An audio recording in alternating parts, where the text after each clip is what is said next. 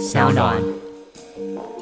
台美之间的关系啊，当然台湾第一大贸易伙伴也是中国，不过台美的这个利益关系很紧密嘛，主要还是晶片，还有一些高科技产物啦，整个生产链等等哈。所以哈啊，如果你听不懂什么叫做美国的利益，就是美国的钱钱。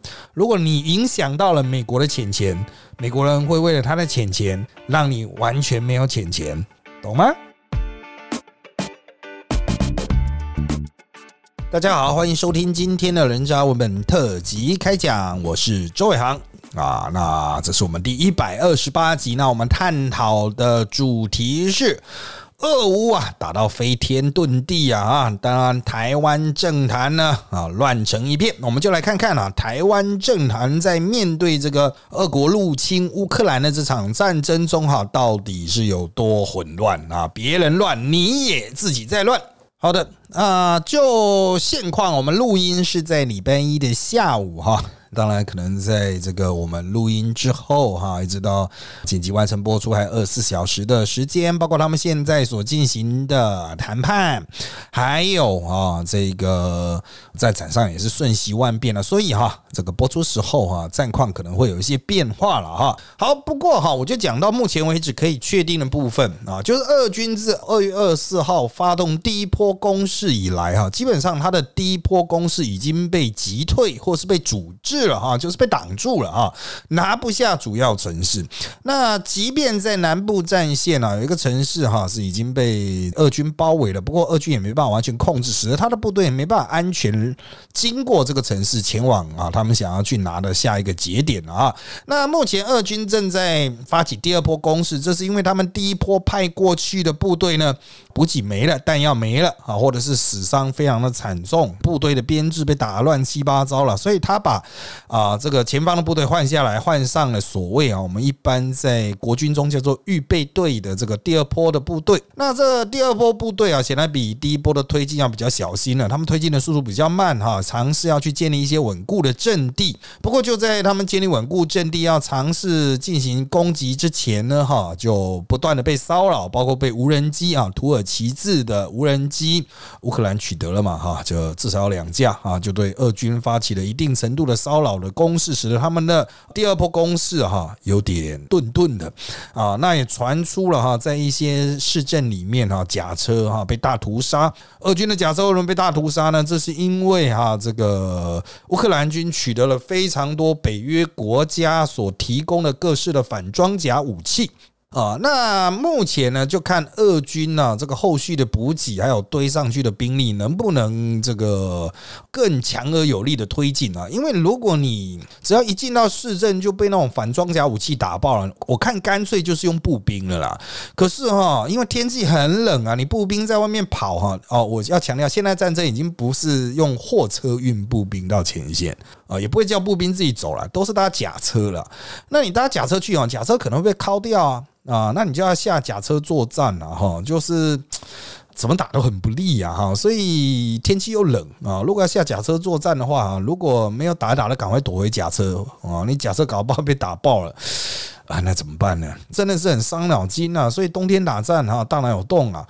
当然你会说现在应该春天了吧？那不过还是零度左右，还是很冷啊。你要不要自己出去啊？啊啊，我们现在台湾现在是今天是到二十度 OK 啊，人家少我们二十度诶。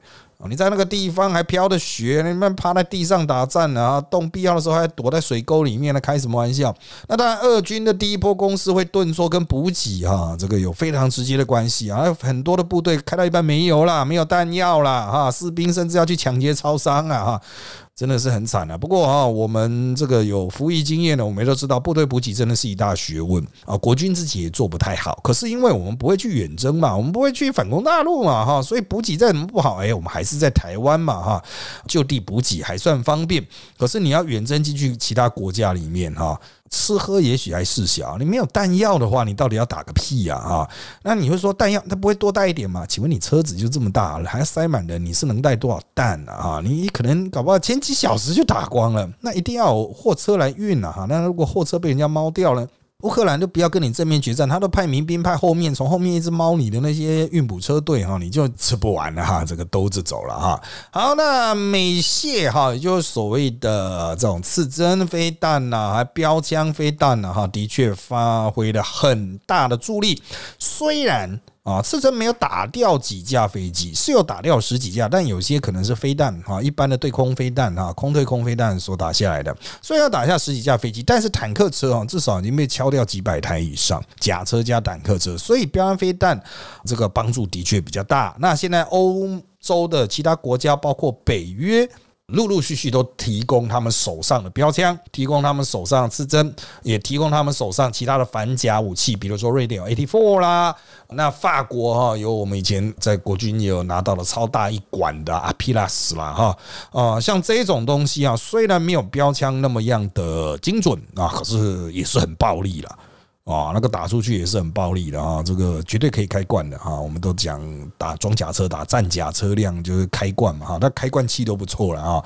啊，这一个阿兵哥哦扛在肩上就可以打，我一发的换你一台坦克哦，那对俄国来说就是非常惨重啊。那当然我们刚才提到无人机啦，就是它已经有点。这个大杂烩啊，乌克兰的其实我必须要强调，它就是有人而已啊，它的武器基本上都是遏制的哈，所以这个时间也久了哈，加上就跟敌人是一样的哈，其实效果不大啦。你跟他一换一啊，总是损失。可是如果你用一个步兵啊，甚至也不是一个步兵换一台坦克，是一个步兵的监射飞弹，而且还不是自家买，是人家送的啊，就直接把人家的一台坦克家里面四五个人全挂掉了哈，那不得了了啊！好，那当然还有几场比较。重要的啊，就是俄军他们想要空战啊，哈，这个特战，包括空投啦，或者是抢占机场哈，一开始有成功，不过后来的这些运输机都被猫掉了啊，他们以为有空优，但实际上还是被发现了，人家都说那是不是美国的？帮助开图哈，这个我们在公开的直播或者是收费的扎报里面，我们也都反复在提这一点啊，就是美国一开始他就就注定美国一定会帮你开图啦，一定会帮你开图的啊啊，这就算不没有美军去，他就一直帮乌克兰军去报方位，说哎那边有一架飞机起飞喽，哦，他好像往这边飞哦，要不要把它打下来？哦，我啊那边有坦克车哦，正在开过来哦，然后去把它猫掉。他的就是有一个上帝一直在那边啊，所以一开始啊，不是很多国内的统派在嘲笑说什么啊，拜登只会祈祷啦，不会有援助啦哈。然后国内也有很多人看衰啊啊，乌克兰啊，第一天的时候啊，不过在第二天吧，二十五号的时候啊，我们录影啊碰到于北辰哈，那其他人碰到于北辰啊啊，那我们再去转的去问哈，就是。实际的装甲旅长啊，对于乌克兰就还蛮有信心的。但真的带过装甲旅的啊，就知道哈，大部队要出门多灾多难啊。所以我每次碰到俞北辰，我都真的我佩服你啊，俞将军，你有几百台车要出门啊，你想到。头就爆了，几百台车，我，随便屌一台车啊，你就就车不板丢就走了哈。好，那当然了，我们来谈一下台湾政坛，因为我们这一集的重点其实会放在台湾政坛，人家打人家的，我们能够从人家那边看到什么？那我们应该做些什么？那就国内状况来说，我们已经先完成了初步撤侨，侨民不多，绝大多数是学生啊。那因为人不多的关系，所以我们撤起来哈难度不高啊，已经基本完成了啊，这些人可能在近日就会转机哈，从波兰再接回台湾。那另外一个很重要的看点就是所谓的经济制裁的部分。当然了，统派或是蓝营还继续嘲笑，哎，什么制裁根本不重要，你什么看？你想制裁别人啊？啊，那当然有人认为说，哦，我们对俄的贸易啊，那么一趴而已啊，一趴不到啊，其实上这个影响真的不大。对你影响可能不大，对相关产业的影响可能就大。有人就专门做对二生意的哈。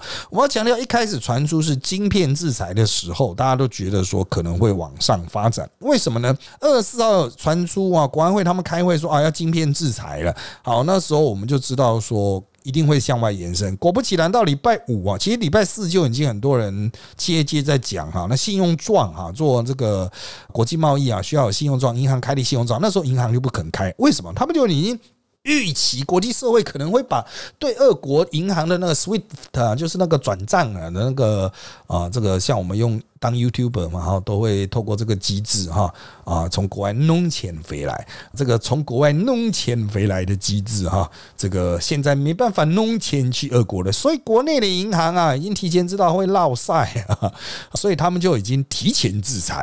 早在国家制裁之前，银行就已经提前制裁，所以那个时候就很多企业界在那边哀悲靠木啊，说什么啊靠要的这个这个这个俄国的跟俄国采购的那信用状啊，啊他办到一半都被断了啊，这个没办法哈，国际局势就是这样子的哈，有点世界观了哈。好，那当然了，如果你这个信用状开不出去啊，就等于是大宗的贸易基本基本上就全断了，没有银行敢做啊。你请问 你要以物易物？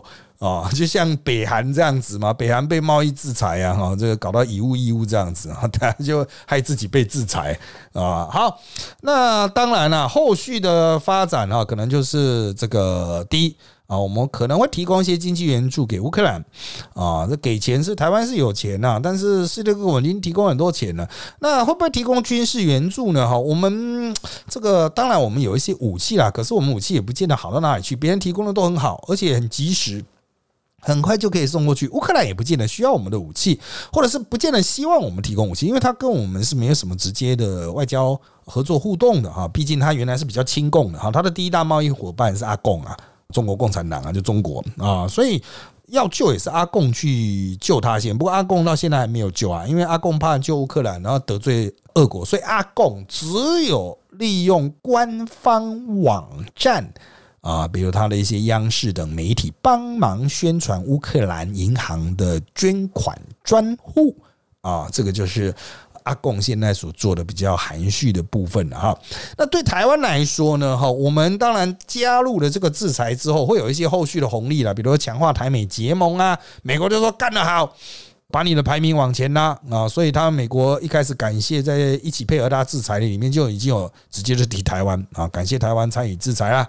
那当然，接下来我们一定要去问，哎，看到乌克兰这个样子，是不是我们台湾也要买一些武器啊？比如说监射武器啦，哈，我们台湾会买，而且我们台湾会做啊，这一点是比较重要的哈。我们台湾已经有一些像红准这种啊反装甲的啊，就是我们有自己的了。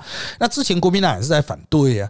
啊，那之后就反对力量应该会比较小一点啊，应该会买更多啊。那再来是监射对空啊，哈，像四人飞弹这个，我个人认为就是台湾的防空飞弹哈，我们这些天宫啊，或是飞机射的哈，天剑啊，哈，这个已经很多很强了。乌克兰之所以需要这么多监射武器啊，这是对空的武器啊，我们还需要对海的武器了哈啊，是因为他没有。哦，那我们呢？我们有自己的，也有跟美国买的，我们才刚买了一大堆哦。当然，实际打起仗来哈，我们讲说这些武器到底可以射多久啊？如果是满载了啊，一直射，装了射，装了射，然后阿贡呢，哦，一直把东西亮出来送死，然后阿贡呢也没有把我们的载台，也就是发射器哈打掉，我搞不好打一天多就打完了哦，搞不好打二十四小时就全部打完。不过，如果我们那所有的弹都发出去的话，那中国的。啊，上海以南的海军应该除了潜水艇，应该都已经沉掉了吧？啊，飞机应该都被猫掉了吧？啊，地面的很多发射载台应该也被打掉。就是不要小看台湾的这些武器数量，比如我们是花几千亿去买的啊，开什么玩笑啊？啊，累计上应该上兆了吧？那我们还有持续在买进来，持续自己在做的哈。那当然，你说要不要有监射的？我觉得如果大家觉得有需要，那就买吧。啊，那可能就不是第一线部队就要配备了嘛，因为第一线部队已经配备了很多阿里巴巴的武器了。啊，那是不是要给后备？这就是这一次大家看到乌克兰说，哎，乌克兰很多人匆匆忙忙去从军呐，哈，那是因为他们没有赶快动员开战，都在开打了才在那边紧急动员，这是乌克兰的弱点。他们的后备动员体系比较烂。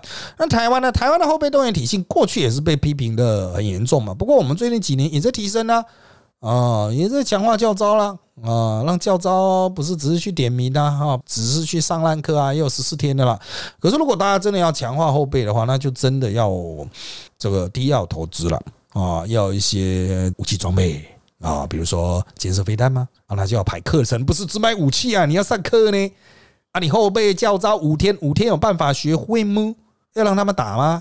还是我们要有一些哈那种训练的仪器啊，要采购一些训练啊，比如 VR 啦或 AR 啦，哈扩充实境啊、虚拟实境啊，因为那真的也是要钱嘛。啊，又不像溜溜火箭弹，然后那个缩射弹的成本那么低哈，所以这个从长计议啦。我认为要强化当然很好，大家有共识就做。那至于说要不要恢复这个义务役两年一期哦，呃，这个治标不治本，永远都是没有什么本质的改变，因为你现代武器啊都非常的先进啊，你要发射雄山天宫，你叫个义务役在那边按，哇，你心脏很大颗哦，baby。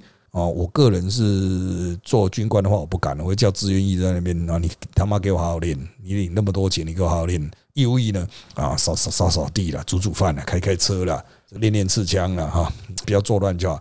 所以很多哈，很多人对义务役啊，特别是烂兵啊，都对义务役有某种程度的迷信，觉得好像义务役就可以治百病了啊。我个人认为，就是好好增加训期啊，比如四个月会不会太短？那改六个月，那六个月全部受训，你不要下部队去扫地，你就两个月新训，四个月二阶段，哇，四个月二阶段很够了。哦，出来的那个战斗观念都很够了啊，那要不要下到部队实战呢？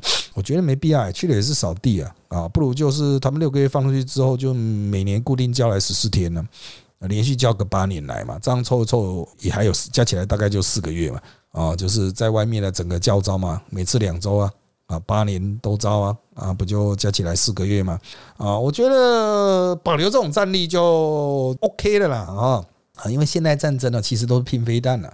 啊，就是拼这个海空军呢，啊，因为台湾的地形嘛，你要拼到陆军呢，哦，真的是要绝地作战啊，你要有那个以一换一的心理准备，甚至以十换一啊，你用长矛也会跟人家硬拼呢，长矛碰到特战，你要硬捅的那一种。哎，不是不能打，但是你们要决心呐！哈，作为步兵狱官退伍的，我个人认为说要打是可以啦，哈，但是你们牺牲会很大哦，哈，这各位中华民国啊热血的国民们哦，牺牲会很大哦，战场不是开玩笑的哈，不是让你嘻嘻哈哈，不是有热血就好了啊！这个我经常讲一句话嘛，啊，你要这个加入国军很好了，可大家高中都打过靶嘛，对不对？哦，你有正常高中军训的，应该都摸过枪吧？枪的保险在哪里啊？你会开吗？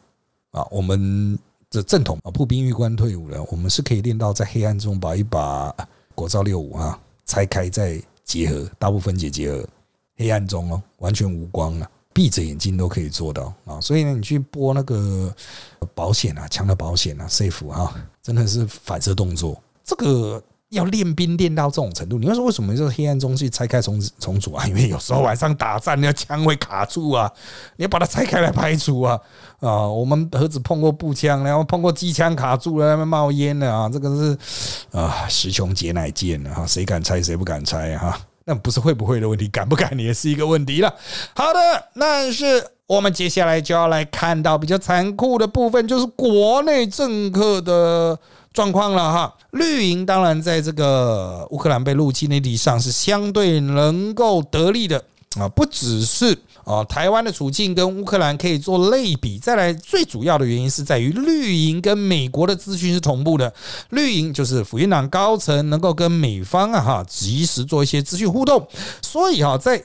俄国真正开打之前，二十三号总统府就已经做了一些基本应对的宣示了啊。那他把重点放在严防认知作战啊，强调台湾不是乌克兰。好，那当然这个在乌军哈这个之后几天越打越越顺哈，越打越好之后哈，感觉好像有点尴尬哈。台湾又该像个乌克兰啊，大家应该学习乌克兰，有点甩尾哈。但是不管怎么样了，绿的哈很快的配合美方的制裁。那美航一定很 happy 啊，那就继继续喂好料给你嘛。对每一面倒，是不是在国际政治上真正讨还可以讨论？但是这个时候哦，你不对每一面倒，不倒的快一点啊，这个不举手报对报的快一点哈，只怕红利哈拿的会更少。啊，像现在欧陆嘛，各国陆陆续续也都举手报队啊。本来大家都讲说欧洲肥宅啊，那个德国哈，他也终于宣誓，就是说我们不要再当肥宅了哈，开始重建军队哈。呃，当你战车的妥善率已经跌到只剩五十趴的时候，是该热血一下了，不然比波兰还废是不太好了啊。那德国重建兵力是不是能够再次成为欧洲的巨人？这个可能还要十年啊，缓不济急了。重点是啊哈，民进党政府这一次很快的搭上了这个顺风车，而且还给他们真的给他们这个赌对了啊，就是乌克兰哈撑的不错哦，这就可以去谈一些就是哎后续了，我是讲后续哈，你就可以去谈一些就是哎我们台湾应该怎么学乌克兰哦，乌克兰有什么了不起的地方？那国军有什么做不好的地方啊？那像对于台湾里面这些扯后腿投降派哦，挺二派二粉。哦，或者是说小粉红，我们又应该怎么面对？在打仗的时候，我们应该怎么处理它？哦，这个都是很务实的议题嘛。不过，我觉得民进党不会这么快讨论，因为他们现在只想拿红利啊。他们在年底要大选，那大选的主题应该是地方啊，因为就是地方大选嘛。可是民进党一定会把它打成抗中保台啊。大格局嘛，总是可以让百姓有点爽，有点疯狂啊，所以我认为他们会延续哈这一波赌对的这个下注赌对的这个。啊，顺风哈，继续往下尬下去啊，尝试啊哈，当然不是直接去援助乌克兰，从乌克兰那边拿到一些外交红利，而是在美国身上能够拿到一些进一步的红利啊。那这些红利，他们应该会想办法立刻在年底的选举中变现。怎么变现呢？当然就是逼国民党的候选人表态。他都逼蒋万安表态啊？那你觉得现在是要怎么样？我们台湾这个要不要学习乌克兰呢？哈，反共抗俄啊！哈，我们再回去你阿公啊哈啊阿祖的年代啊，反共抗俄一下，杀个共匪要不要啊？杀共匪吧！啊，好，这都来看到蓝营的尴尬了。蓝营现在的策略很简单：第一，强调和平的重要性，所有人都在谈和平，和平最好，战争不要不好。然后呢，他们又要谈到哦，我们还是要自我防。你看，乌克兰就是告诉我们要自我防卫力量，不能期待美国。好，不能期待美国这点，就有蓝营的人会把它演成，就是说这个美国不会来救了，美国不会出兵了。像马英九到现在还在讲美国不会出兵，他但是会卖武器。乌克兰这一次的打法就是，美国在没有出兵的状况下，帮乌克兰一路开土，就让乌克兰痛电俄军了。哦，所以马英九这种说法，在过去哈，就是美国不会来救的这个说法，在过去好像真是还能撼动人心。哎，一个总统说不会来救，前总统说不会来救，可是现在呢，啊，乌克兰就没有人派兵去救啊，啊，乌克兰顶住了啊，痛电俄军呢，啊，马总统看到了吗？啊，你要不要让国军也有这种战力啊？啊，没人来救，一样通电共军啊！马上就讲到这里，他就没办法建立更进步、强而有力论述。他当然会讲说，自我防卫很重要啊！我那个时候也是有买军备了，可是你呢，那个时期买的就比较少嘛。你比跟那个民进党那种买到接近穷兵黩武的状况，你就是买的比较少嘛，这是比较值啊。所以啊，当国民党的人去批评民进党说啊，民进党的做法太空虚了啊，你自己就不空虚吗？你强调两岸和平，那你怎么做？他不敢讲，因为现在和平协定、停战协定已经挂掉了。正是因为俄罗斯撕毁两个停战协定，而且那是中共一直强调说我们要遵守新明斯克协议啊，遵守明斯克协议啊，就俄军毫不客气就直接撕毁了，根本掰不下去了啊！你的和平根本没有具体的 SOP 啊，比如说怎么跟中共和平，所以他们就想说要以对谈取代对抗，对谈取代对抗，可是这是怎么做？怎么谈就讲不下去，民进党一定会逼你讲，民进党到了年底选举一定会逼你讲，逼你的县市长候选人出来讲啊！啊，你当选之后要不要去中国那边卖香蕉、卖榴莲、卖巴拉？你如果要去卖的话啊，你是跪着卖还是站着卖？这个就是一大挑战了哈！国民党一定要思考出这个问题的解方，否则你会被民进党踢馆到爆啊！你们的和平其实就是这种跪着的和平，跟站着的乌克兰人比哈。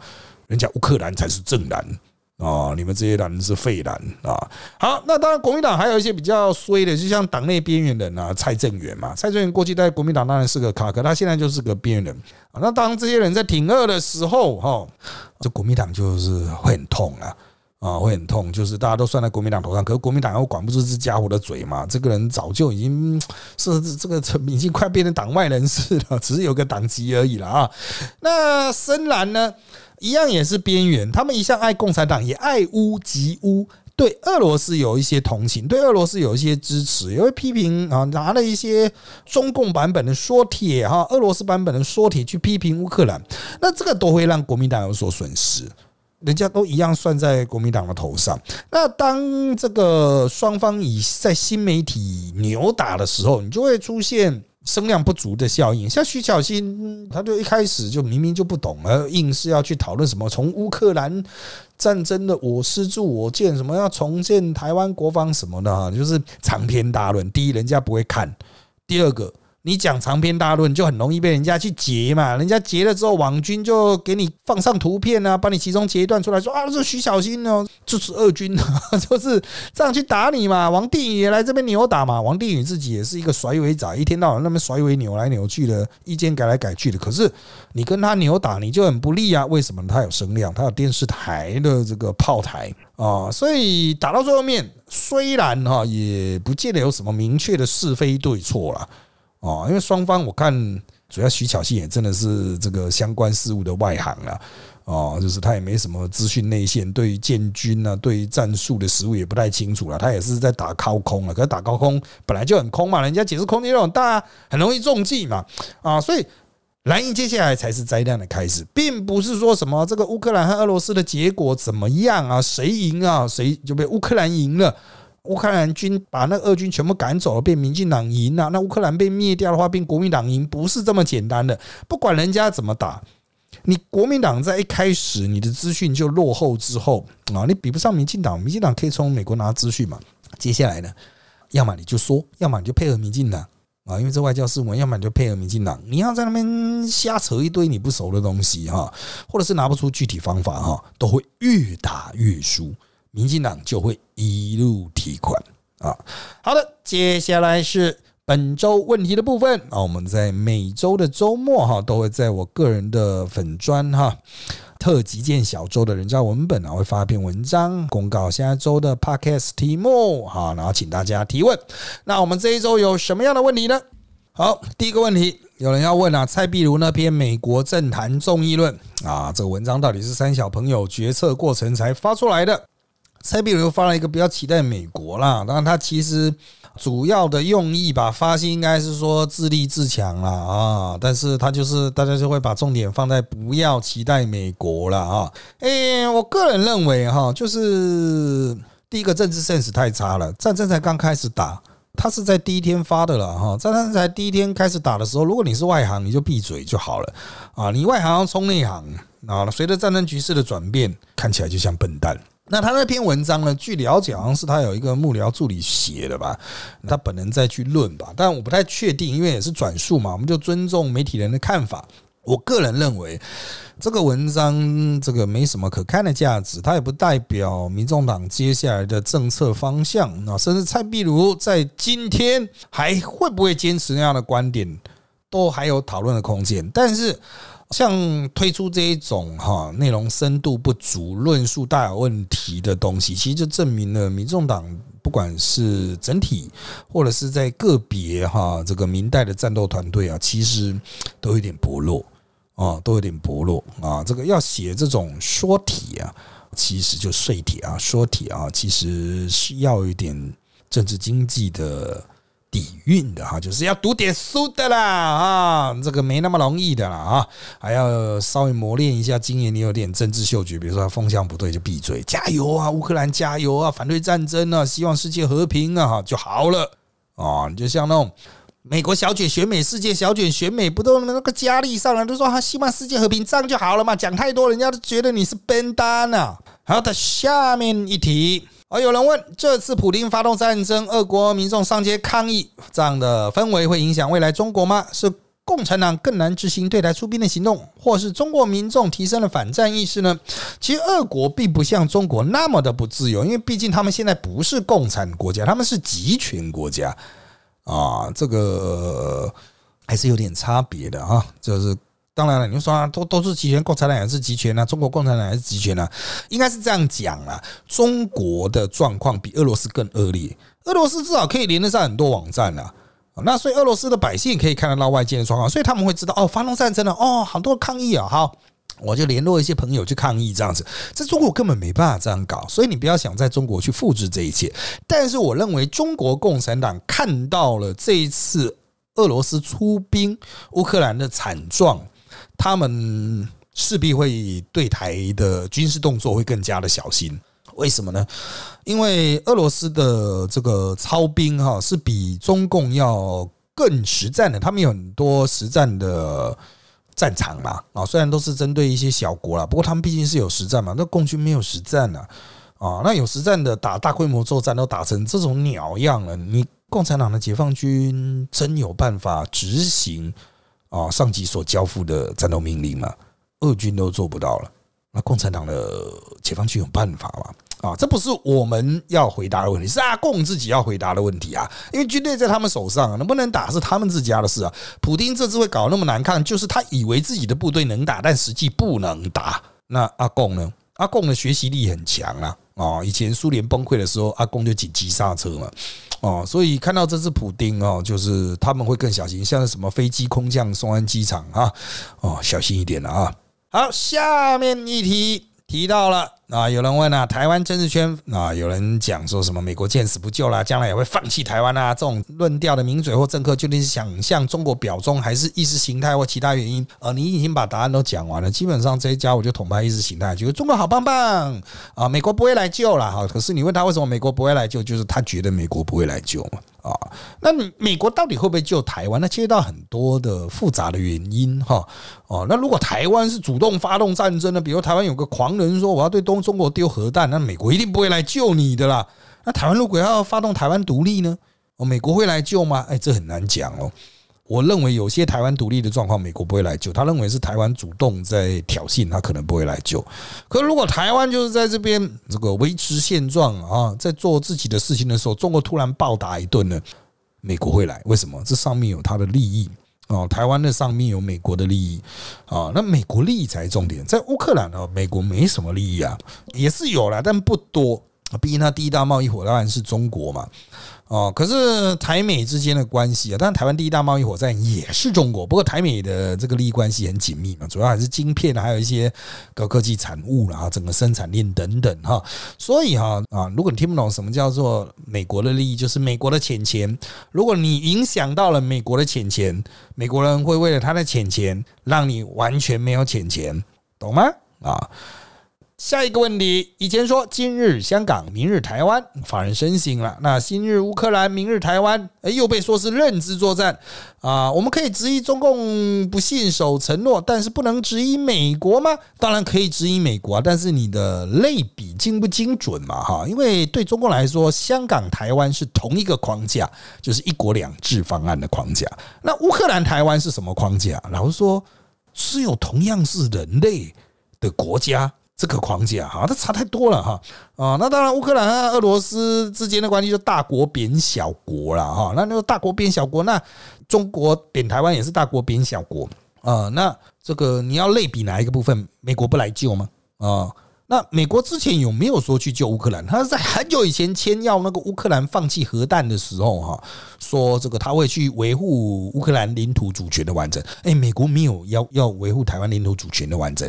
他只是要维持现状，维持美国在这边的利益，还有现在新增啊，美国有一路新增啊，啊，就说台湾海峡的和平及稳定啊，字字珠玑啊，谁破坏和平及稳定，你死定啊！所以美国的承诺是台湾海峡之和平与稳定，这到底什么意思啊？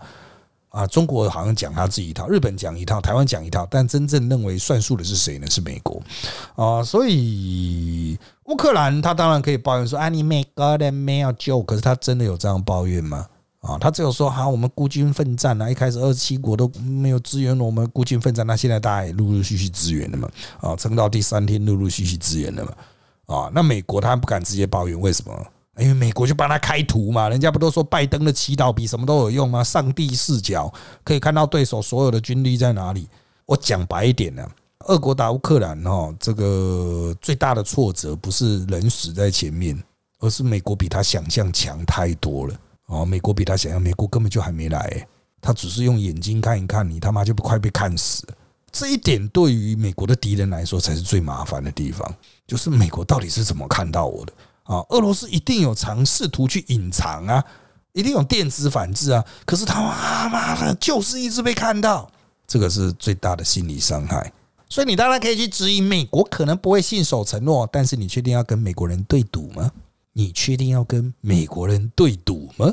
啊，好，再来就是政坛如何看待以美论呢？我就直接讲两个字好了：骗票，骗深蓝的票啊！那些其实很深蓝的那些政治人物和媒体人，他们也都认为哈，美国应该是会来救的。可是为了选票，为了收视率，他们还是要骗百姓啊！啊，这个家伙，哎，之所以会把党啊，把这个自己基本盘搞得越来越小，就是哗众取宠啊，骗啊啊！好。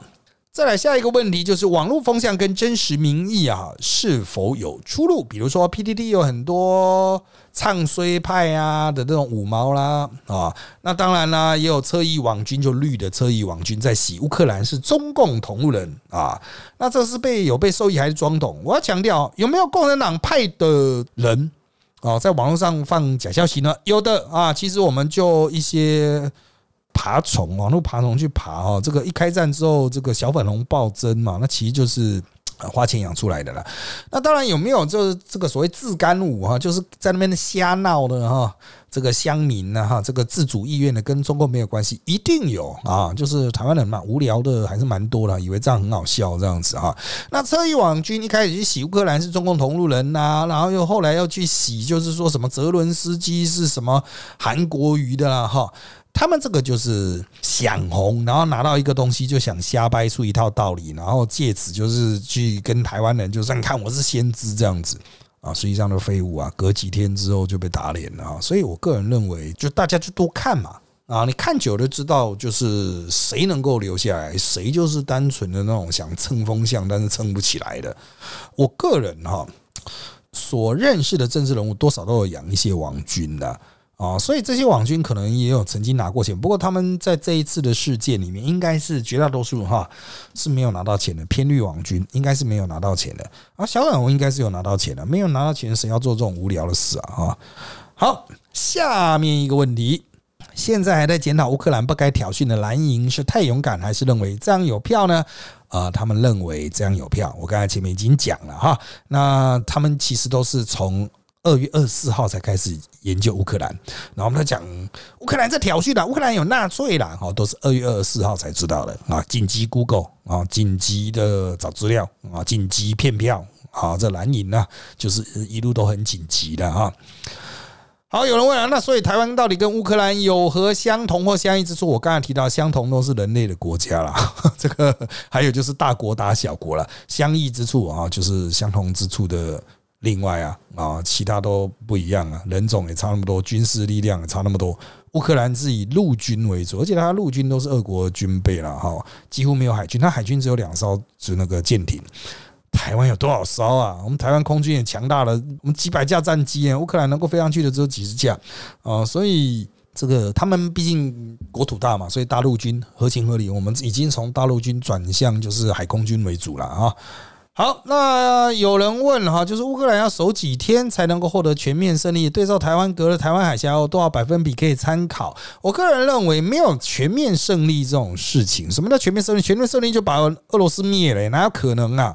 哦，就说打到停战啊，那打到停战那就没有守几天的问题，它可能非常久哦。实际上，他们从二零一四到现在都没有停，二零一三、二零一四到现在都没有停战呢。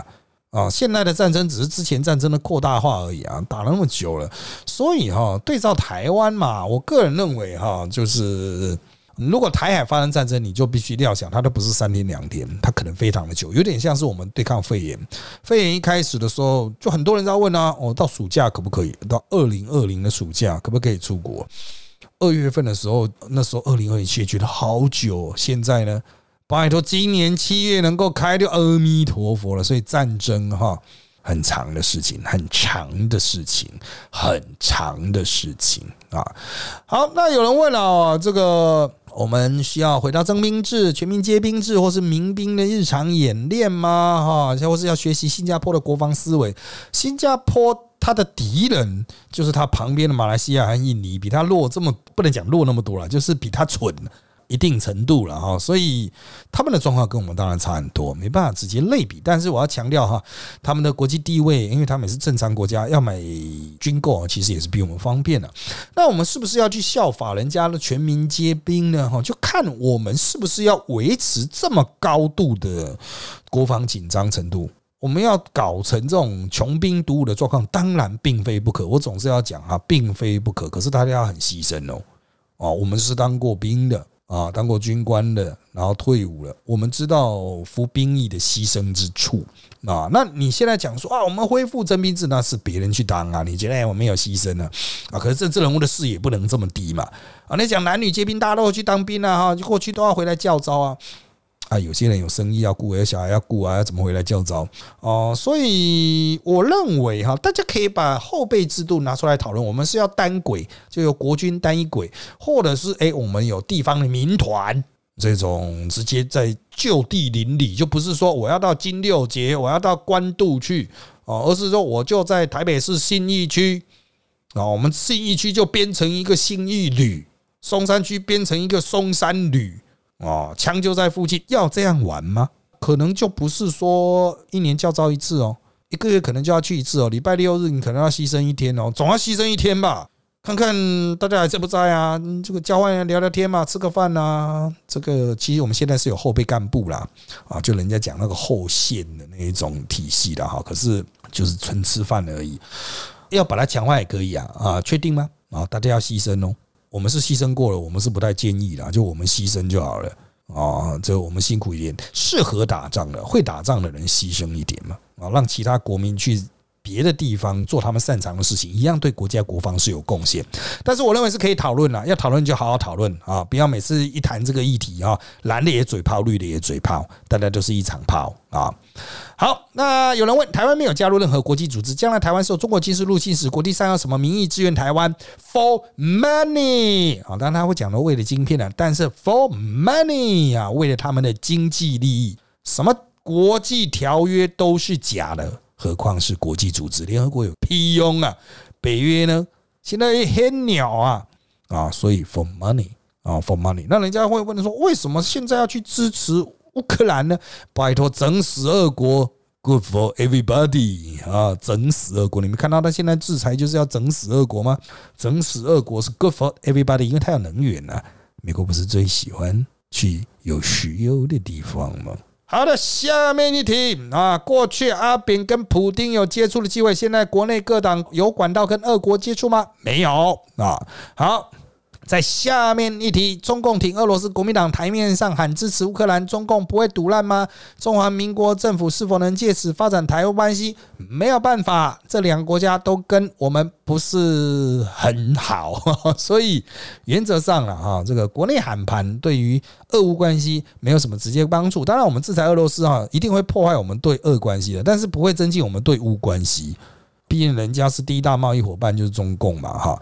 那当然，中共会倾向支持俄国，但他也没办法跟乌克兰绝对翻脸啊。所以国民党表现，中共其实不 care 啊，不重要的党啊啊。好。那国民党对俄乌战争的看法是什么呢？只说要台湾自救，也不敢公开支持乌克兰，到底在做什么？好，这是我们今天的最后题了。国民党对俄乌的战争的看法是什么呢？就是想要借此提款、紧急提款哦。那他们呢，平常也没有准备相关的说帖，紧急出一份稿子而已啊，就是说要和平呢，啊，我们要有自卫的力量啦，啊，那当然你说他不敢公开支持乌克兰了。唉，其实我是觉得他们可以大力支持乌克兰啊，比民进党做的更过头，国民党一定能够得分。但为什么国民党不敢这样过头？因为他们要的其实不是一种党的形象的改变，而是立刻的提款。可是现在就没有投票啊！你要提个屁，你提个毛啊！那投票这个投票的票是要从日常生活慢慢累积出来的。好的，因为时间关系，谢谢大家收听本集的人在我们特辑开讲。现在我们在各大 Podcast 收听平台，如上 A P P、Apple Podcast 和 Spotify 都可以听到我们节目。欢迎大家订阅、留言给我们五颗星。那我们就下次再见喽，拜拜。